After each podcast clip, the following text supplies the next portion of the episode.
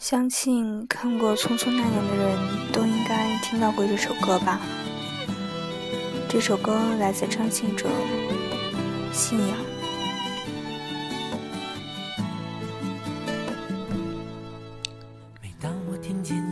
今天我要讲的是《匆匆那年》，不会告诉你的那些事。作者：刘同。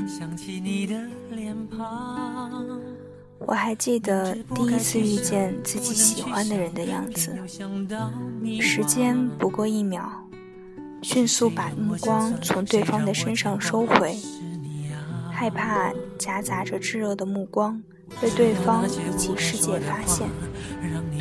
害怕注视的时间太长，神色失态而找不到别的表情代替。喜欢是一种放慢时间的能力，爱是一种停止时间的能力。所以，当你意识到自己喜欢上对方时，周围的一切都是高速摄像机的回放。所以，陈寻还记得第一次见方茴的阳光。他扬起的侧脸，淌过积水的林荫道，而失去了原本的气息，成了默剧。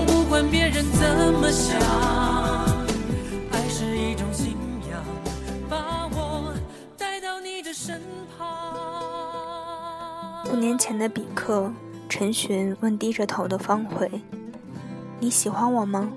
只要回答我是还是不是。”医务室大夫也询问：“你是方茴吗？”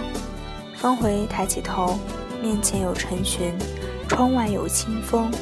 方茴回答：“是。”阳光被吹进房间，少年们心照不宣笑了起来。那时的勇气来得简单，什么都可以没有，有一同路上的愿望就够了。五年后的彼此，医务室太大夫询问方茴：“孩子是谁的？”方茴抬起头，却无法作答。陈寻冲进来，义无反顾地说：“我的。”五年了，他还是那个会半夜跳进教室，在黑板上写“方茴喜欢陈寻”的少年，不懂方法。只空有一腔义气的前进。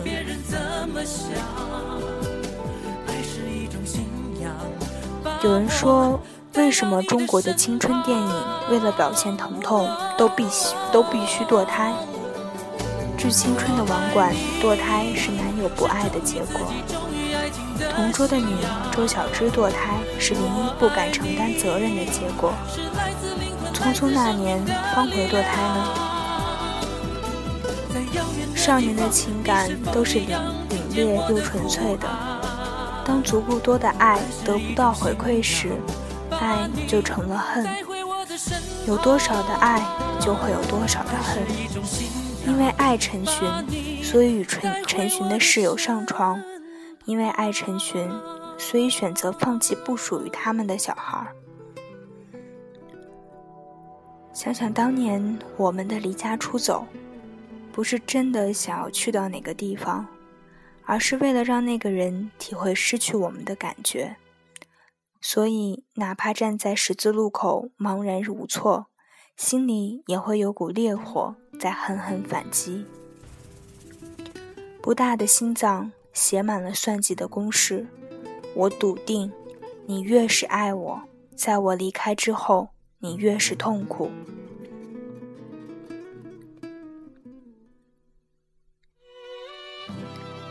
陈寻不爱方茴吗？他是爱的。为了让他更安全，约会带着避孕套；为了不伤害他的尊严，他把避孕套当口香糖放进嘴里嚼；为了不让他尴尬，他说方茴怀的孩子是自己的。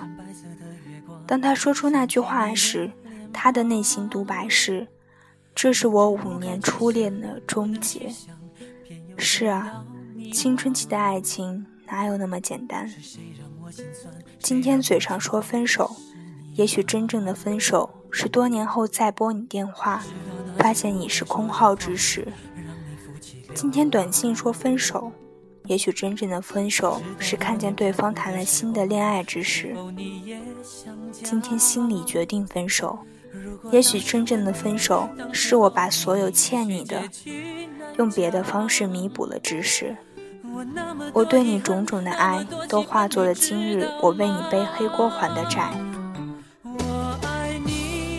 相互相互亏欠，才会藕断丝连；两不相欠，只能冰释前嫌。千禧年的约会，为了确认爱的人就在自己身边，陈轩不停喊着方回的名字，方回不厌其烦地回答：“哎，哎，哎。”高考后的聚会，为了确认自己与爱的人会有未来，方茴不不停地问陈寻各种未来，陈寻不厌其烦地回答：会，会，会。一段不喂狗的爱情，是一段彼此愿意承担角色的信任。陈寻和方慧做到了。一段不自戳双目的爱情。是一段有回头路可走的山路，可惜陈寻和方回没有做到。面对陈寻过夜的邀约，方回明知陈寻做了周全的准备，却找了借口离开。时过境迁，在没有任何防护措施之下，他与自己并不了解的陈寻室友上床，好像幼稚如我们，所有的愤怒和悲喜。只能用跷跷板方式的平衡来释放。那时的我们似乎都不明白，爱的对立面不是恨，而是冷漠。彭于晏扮有扮演的陈寻说了两句话：“我后悔了”，以及“我想和你从这里重新来过，和以前不一样的重新来过”。陈寻收到的婚礼视频里。方回穿了一袭红裙，回头微笑，好像又回到了十五前十五年前他第一次看到她的样子。我相信方回并没有新的恋情，否则他的表妹不会在意陈寻的想法。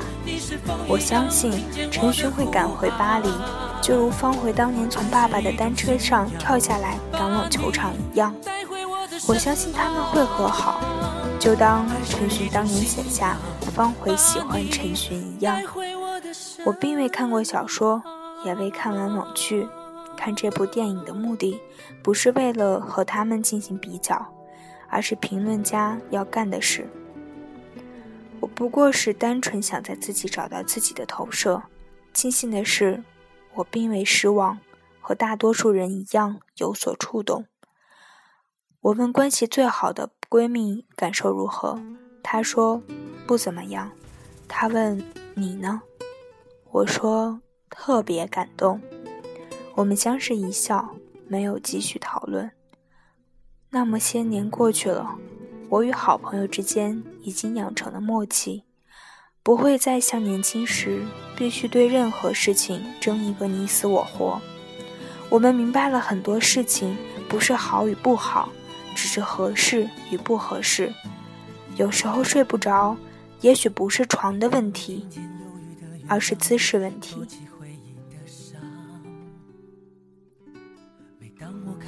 色的月光，想起你的脸庞，明知不该去想，不能去想，偏又想到迷惘。